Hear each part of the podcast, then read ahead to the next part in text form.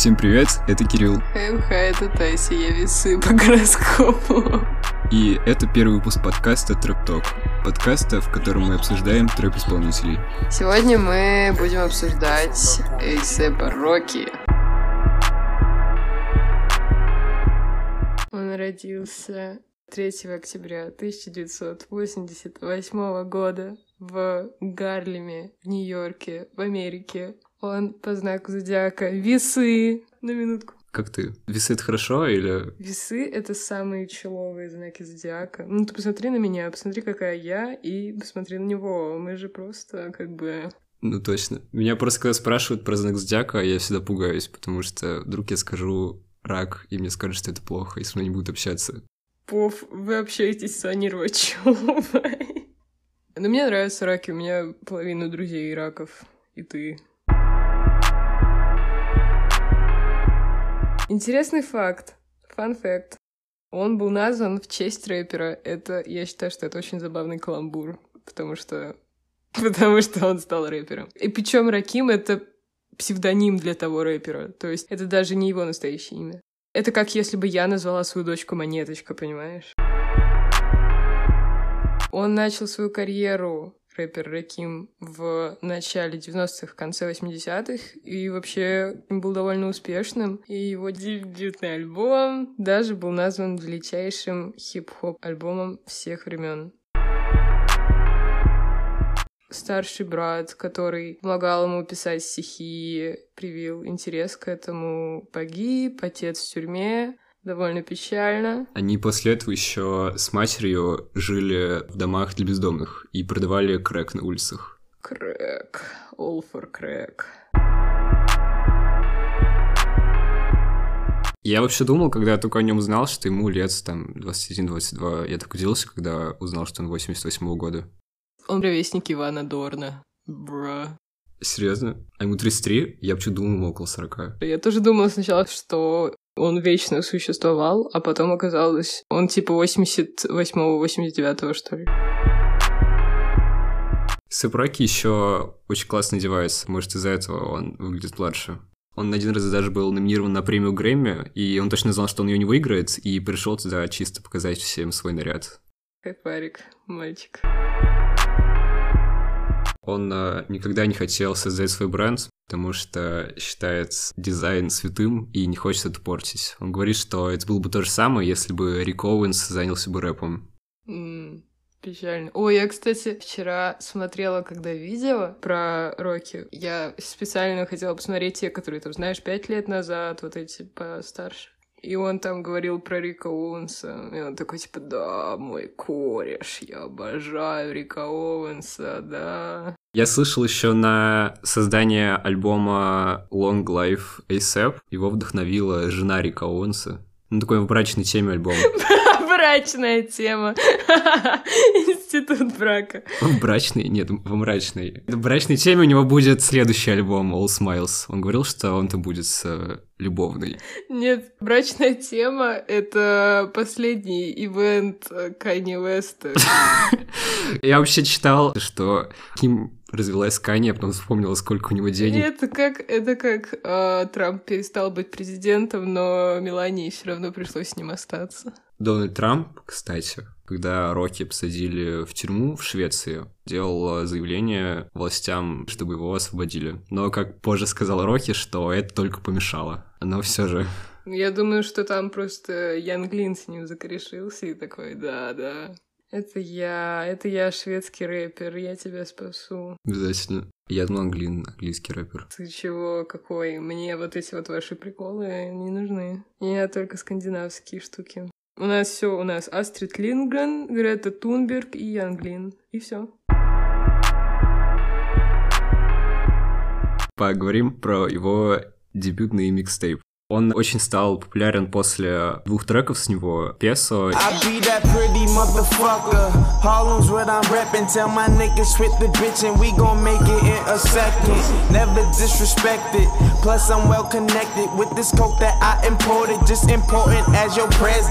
И Purple Swag. Purple drink, I still sip. Purple weed, blunt still lit. Real nigga, real bitch. Purple swag, that trill shit. Purple Swag — это Одна из моих любимых, вообще у него очень классный трек, у него там куча ремиксов было.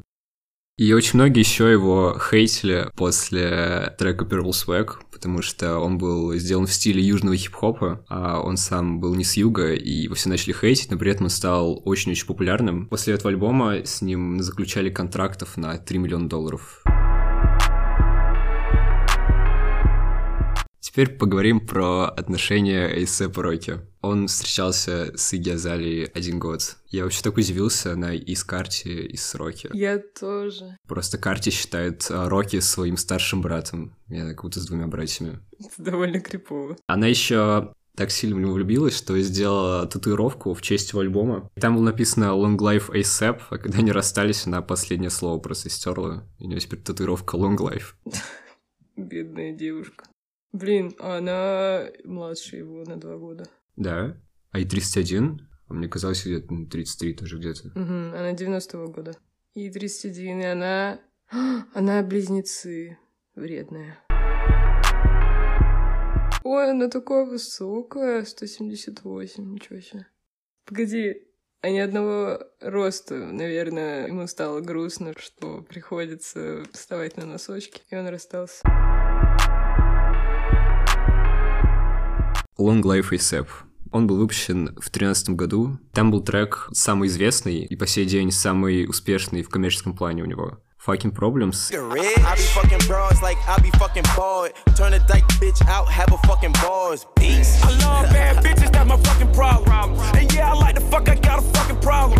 Там был Дрейк, Two Chains и Кендрик Ламар, и все на одном треке. Да, это классный трек. Ну, там вообще все треки крутые. Если так составлять э, топ-10 моих любимых альбомов, то это точно будет входить.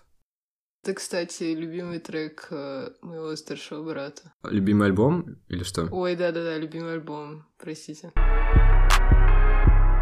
Какой у тебя любимый с этого альбома? О, Pussy Money Weed, конечно. Pussy Money Weed. Это хорошая песня.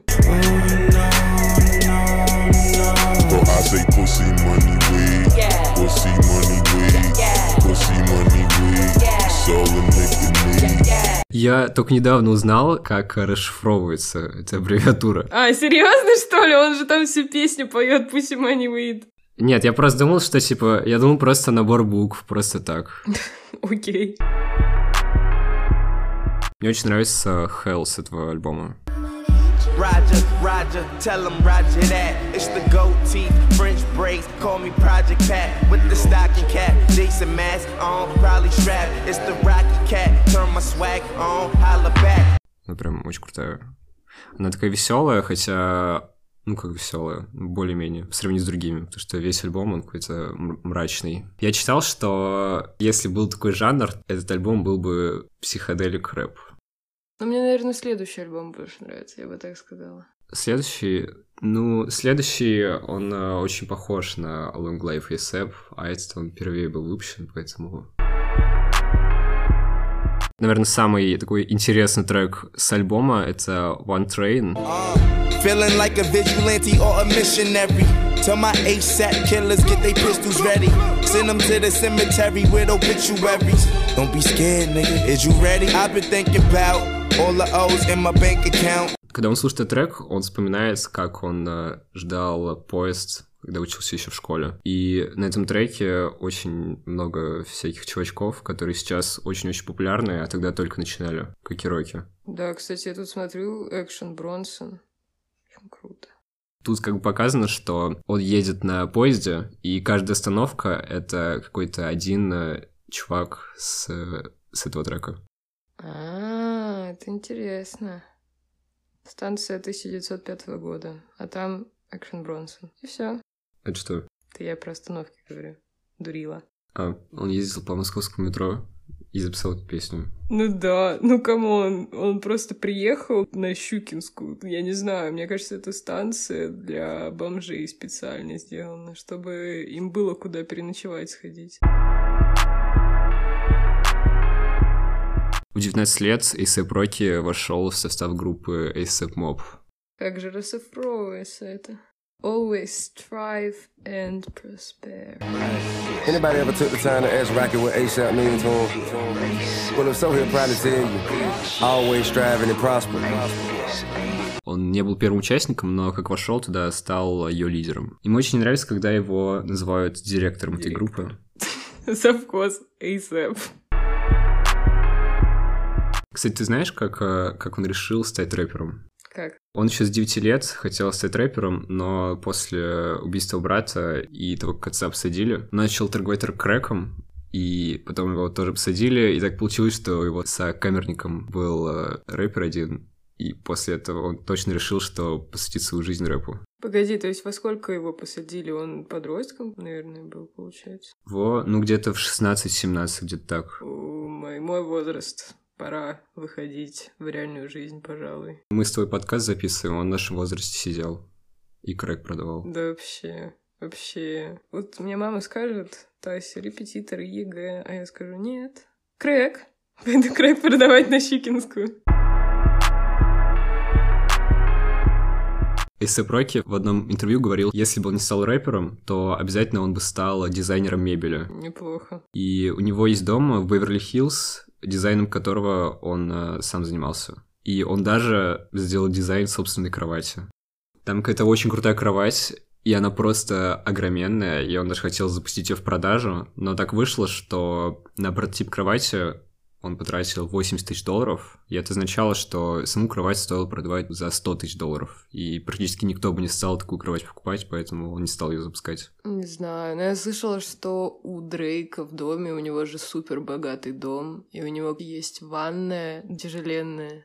Из, типа, знаешь, такого цельного куска дорогого камня. Весит несколько тонн. В общем, очень все серьезно. И стоит столько же. Да, у него такой матрас здоровый, черный, и он поэтому, наверное, в саундтреке поет, что все, что он любит, это маму и кровать. She say, Do you love me? I tell her only partly. I only love my bed and my mom. I'm sorry. Один из любимых фильмов Рокки — это «Детки 95 -го года», потому что там рассказывается про взросление в Гарлеме. Ты смотрела? Я только название знаю. Нет, я, кстати, не смотрела. Мне кажется, я слышала, погоди. День из жизни тинейджеров, болтающихся на задворках Манхэттена. Наркотики, грязная брань и трогательная незащищенность. Все комплексы и амбиции подростков, вся красота и трагедия неприкаянной юности, все безумие 90-х. Можем завтра посмотреть. Еще про Игги Азалию очень многие ее критикуют как рэпера, но если Проки, несмотря на то, что они расстались, ее всегда защищает. И говорит, что у нее по 300 миллионов просмотров на YouTube, так что кто мы такие, чтобы против нее что-то говорить. Кстати, еще про Long Life ASAP. У него там был трек fashion killer,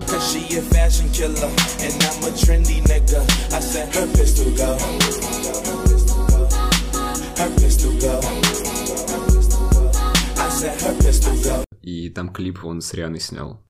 С какого года они, кстати, встречаются? Они вроде сначала встречались, потом расстались, теперь опять встречаются. Или как, я не знаю. М, Мне кажется, они друзья точно были очень-очень долго, потому что реально все видео, которые я смотрела, половина из них это было типа Риана сдает 10 вопросов Эйсепу, Риана и Рокки идут гулять, Риана и Рокки еще что-нибудь. Кайли с Трэвисом. И я такая, вот это да. И там видео, они старые, то есть, ну, относительно старые. Лет шесть назад видео эти были выпущены. Они уже прилично дружат.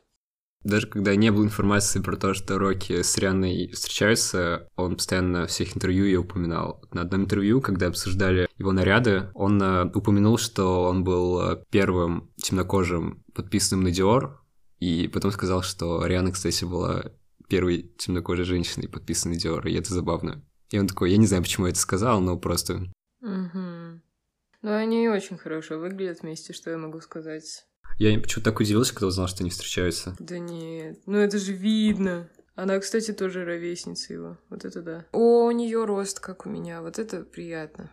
Вот это приятно. 172? 173. Обижаешь. А, 173. Ужас. Ну, в смысле, не ужас, а хорошо. Ужас. Ужас, Какой кошмар. Нет, мне когда всегда казалось, что она какая-то очень низкая, она казалась такой высокой. Нет, она высокая. Она еще на каблуках постоянно ходит, и на некоторых фотках выше него. Еще была история, что Узи очень сильно расстроился, когда узнал, что Риана с Рокки встречается. Крошиха ушла к другому. Ты смотрела эту историю? Что он там написал? А, он выложил фотку Рианы с Рокки и какой-то грустный смайлик написал туда. Да не, Узи он вообще забавный дядя, он, он очень забавный дядя. Я слушаю, что он раньше, в 15-16 году, у него в истории такие грустные сцены были, потому что он э, расстался. Я не знаю, я смотрела всякие штуки, и там был скрин его сторис, и там всегда подписи по типу «Я никому не нужен, sad boy», я никому не нужен, никто меня не любит. Ну, такие типичные записи из ВКонтакте в 2000 16 Остался в 15-летнем возрасте. Ну, ничего страшного. Ростом остался в 15-летнем возрасте. Малыш. Эй, бэйби. DaBaby? Нет, DaBaby он мне не нравится. Кстати, ты в курсе, что DaBaby будет на Донде?